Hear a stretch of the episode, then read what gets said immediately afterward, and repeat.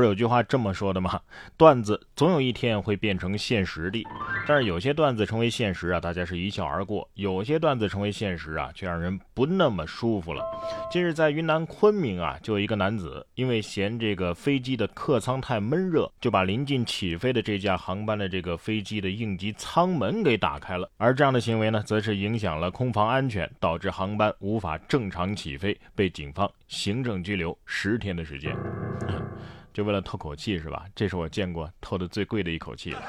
你要是嫌热，你坐直升机啊，上面还有个大吊扇对着你吹是吧？不知道拘留所里闷不闷热？有本事你把拘留所的门给打开呀！啊，想在天上透气啊，也不是没办法。这位英国的工程师啊，就把梦想照进了现实。三月二十七号，英国的一则报道说，一名英国的工程师演绎了一个现实版的飞屋环游记。干嘛呢？用数十个氢气球啊，他把自己送上了七千米的高空。这名工程师表示啊，自己的梦想就是用氢气球乘风旅行。尽管有很多的人都告诉他这不可能的，但是他终于克服了困难，打造了一间小屋，在氢气球的带动之下，穿越了不同的国度进行旅行。好家伙，这飞行资质不知道办了没有啊？不会是黑飞吧？老话说得好，你都能得上天了，所以这玩意儿还能下来吗？很多事情对外国人来说呀，可能并没有考虑那么多，咱们干就完了。这俄罗斯的这件事儿啊，也是很有当地的特色。当地时间的三月二十三号，俄罗斯的穆罗姆爆破旧梯塔，两座二十层高的建筑啊，就这样轰然倒塌，瞬间夷为平地。然而技术人员啊，似乎是计算错了炸药的用量，这楼顺利的倒了下来，没错啊。但是呢，整座城市也因此断水断电，令人猝不及防。可以，这很战斗民族。这位技术人员可能是这么想的：能两次炸完的东西，为什么要炸第三次呢？是吧？哎，这事儿咱们换个角度想，这是不是花了炸电梯塔的钱，但是瘫痪了一座城市啊？啊，是不是赚到了？各个国家呀都有各个国家的特色。最近啊，墨西哥推出的一款只遮住鼻子的新型口罩也让人觉得很新奇。研究人员说呀，这种口罩呢是为了降低人们在吃饭的时候感染新冠病毒的风险。另据口罩的佩戴者称。摘下普通的口罩吃饭或者是喝水，会使人暴露在病毒之下；而这种只遮住鼻子的口罩呢，则提供了某种保护。然而，世界卫生组织在佩戴口罩的建议中表示，要预防感染新冠病毒，只需要遮盖鼻子、嘴和下巴。这玩意儿真的不适合聚餐，因为看到有人戴这个，我会把饭给喷出来的。哎，如果鼻子被捂住，就会使劲用嘴呼吸吧？那吃东西的话。怕容易被呛到啊！不过这个口罩也不是毫无用处。你想啊，如果我戴着这个口罩吃臭豆腐、吃榴莲、吃螺蛳粉，是吧？这没闻到臭，光吃着香了，多好啊！法国人吃法棍肯定也挺香。法国政府上周五就表示啊，要把法棍面包申请成为联合国教科文组织的非物质文化遗产，以寻求对典型法国象征的认可。哎，联合国的教科文组织啊，也将在二零二二年的年底来公布结果。法棍我们知道啊，这是法国的一大象征啊，法国人每年消费大约一百亿根法棍啊。大约每秒就要吃掉三百二十根儿。哎，我建议申请资料啊，可以这么写：一种利用小麦粉制造的、杀伤力强大的棍状军用器材。这也能申遗啊？如果中国的美食都能申遗的话，就是填资料也也也得填个四 T 的硬盘装不下吧？啊！不过东西再好吃啊，咱也不能光吃不动，还是要。注意身材管理，保持身体健康。你看这只猫咪啊，三月二十六号，江苏镇江就有一个戴女士啊，无意间拍到了有趣的一幕：一只猫咪啊，在车尾做仰卧起坐啊，动作是十分的标准。据戴女士说呀，这只猫经常会健身，还会做瑜伽，非常可爱。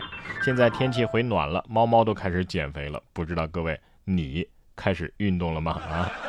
我感觉这只猫前几年是不是出来过一次啊？我记得当时的这个车牌照显示的是在北京，现在已经健步走到江苏了吗？啊！不过你别说啊，咱们人还真没资格跟猫咪比身体素质。基本上家猫它们的百米都是能跑过博尔特的，知道吗？你看这只猫它跑的就挺快，贵阳的一个大学生小秦在宿舍里养了一只猫。近日啊，他因为太累睡了懒觉，没有给小猫啊准备早饭。这小猫呢，就自己跑到食堂偷了个包子。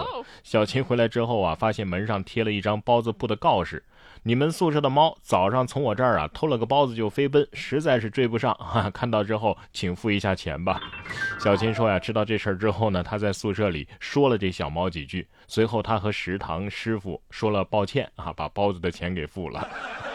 你看这猫多好啊！为了不打扰主人睡懒觉，自己解决自己的早餐啊，自我管理能力太强了吧啊！果然是来读大学的啊，都知道赊账了，不得了不得了啊！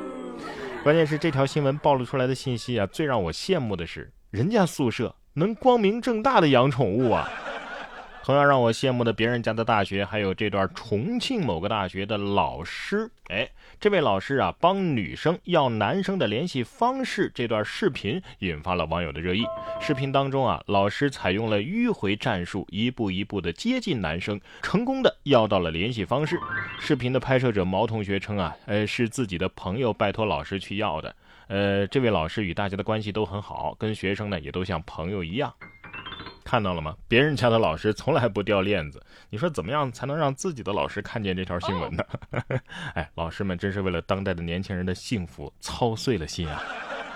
你别说啊，咱们当代年轻人的毛病啊，那是真不少。比如说啊，你是不是一遇到打折就忍不住容易剁手买东西？